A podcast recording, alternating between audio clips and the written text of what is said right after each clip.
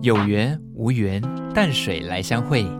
播客主携手淡水古迹博物馆，带来九组知名播客，替你走读文化、大话历史，用不同风格来导览古迹。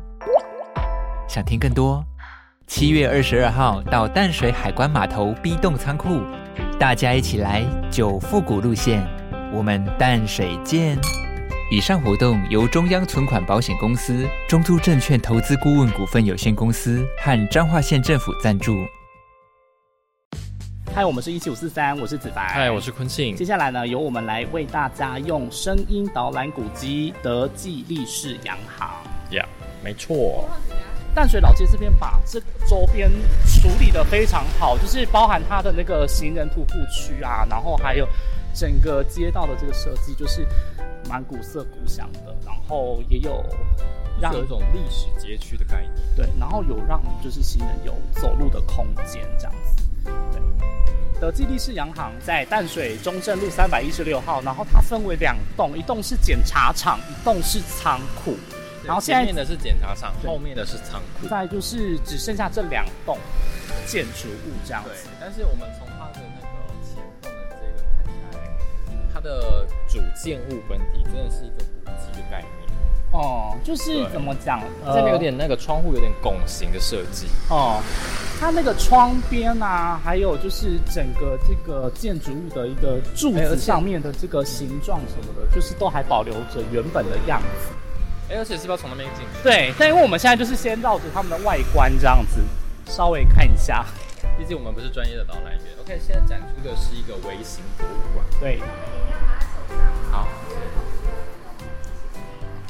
好，那提醒大家，这里面是不可以饮食的哦。这微型博物馆的一个部分呢，就是特别。展出了淡水这边的非常多的古迹的一个微型的迷你的模型。好，那因为就是这边现在目前它大部分都是有一些固定的特设展或是常设展这样子，然后现在目前这样子的检查所就是作为一个展览的场地空间，然后每一个时间点都会有不同的展览。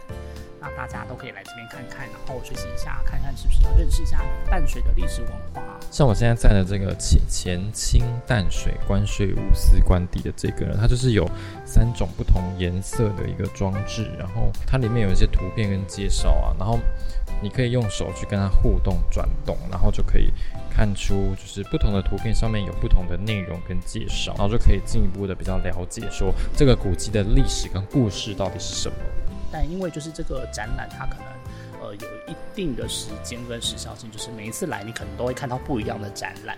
然后这整个展馆的空间其实就是呃可以看到说它算是重新帮忙修复的非常的完善，这好适合就是小朋友来这边走走。嗯，小朋友来这边。德记地势洋行，我们这边还是要简单跟大家介绍一下，就是当时它是怎么样形成的。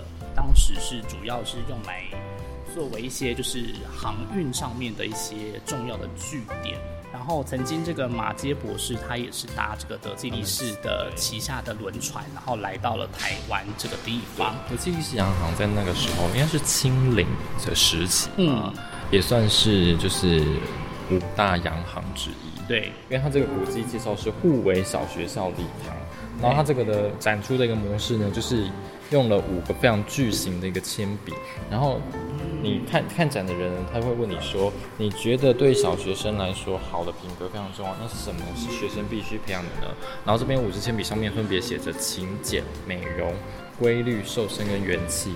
那是不是规律啊？没有，我想要选美容跟瘦身。美容是错的，瘦身也是错的。会不会太肤浅？他亮红灯了。我会不会太肤浅？对你肤浅。美容跟瘦身又不是医美学校。那能放下勤俭好了，勤俭是不是对的？勤俭，我觉得勤俭跟那个啊，勤俭是对的，然后跟规律。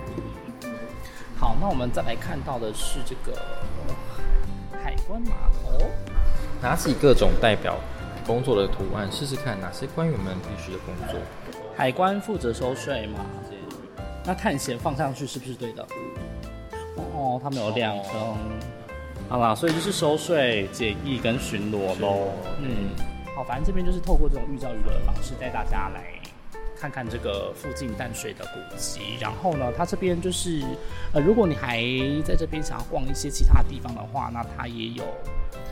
写明一些十二个其他的文化资产，那大家除了就是来的基地式洋行走走之外呢，还可以到其他的。好，那我们再来看到的是第二个地方，它第二个地方应该是啊，对，后面。是一个仓库嘛，对不对？对，里面的整个建筑的设计呢，就是基本上是以红砖式堆叠，哦吼，然后这个墙呃有有一个拱拱门的拱廊这样子是不拱是，廊，算拱廊吗？嗯。就是说应该是说它的有一个骑楼的概念，哦哦哦，整个然后屋顶外形的瓦片好像也是蛮特别的。对，砖瓦的部分，还有就是有一些部分的一些造型，都还是有保留原始的风格，但是他们都有去做修复。那所以它现在就是变成说，两个地方都是展览的去处这样子。费用吗？那主要这个齐柏林空间就是带大家看一下之前这个齐柏林的作品，然后因为毕竟他拍了很多这个台湾的空拍照，对所以就是上面有很多的这个里面有很多的一些照片分享啊，或者是影像的导览这样子。大家有空的话可以去看看，但是因为里面要卖票，所以大家可以再评估一下喽。好，那逛完了这个古迹的部分，你有什么样的感想呢？哎、其实我觉得，嗯、因为淡水非常多东西可以逛嘛，嗯然后有时候像我们逛了老街的部分，就是一些小吃啊什么的，然后有时候你不一定都想要吃或者是逛东西或买东西，然后又不喜欢人多的话，其实都可以到附近的古迹走走。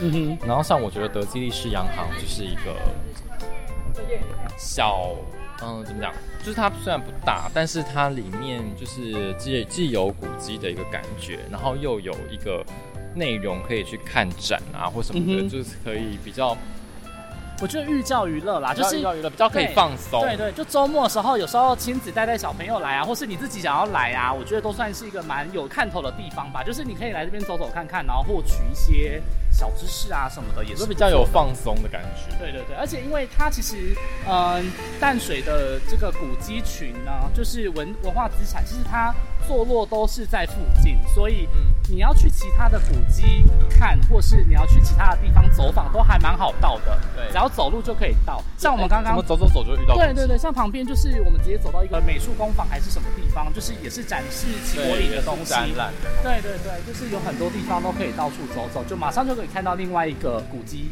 的感觉这样子。对对对对然后而且它又很靠近在淡水老街旁边。对，然后看完古迹之后，哎，差不多差不多已经接近就是要看夕阳的时间了，就可以再去喝杯咖啡休息一下然后再去看夕阳。对，我觉得好像还不错哎，规划这样子一整个地方。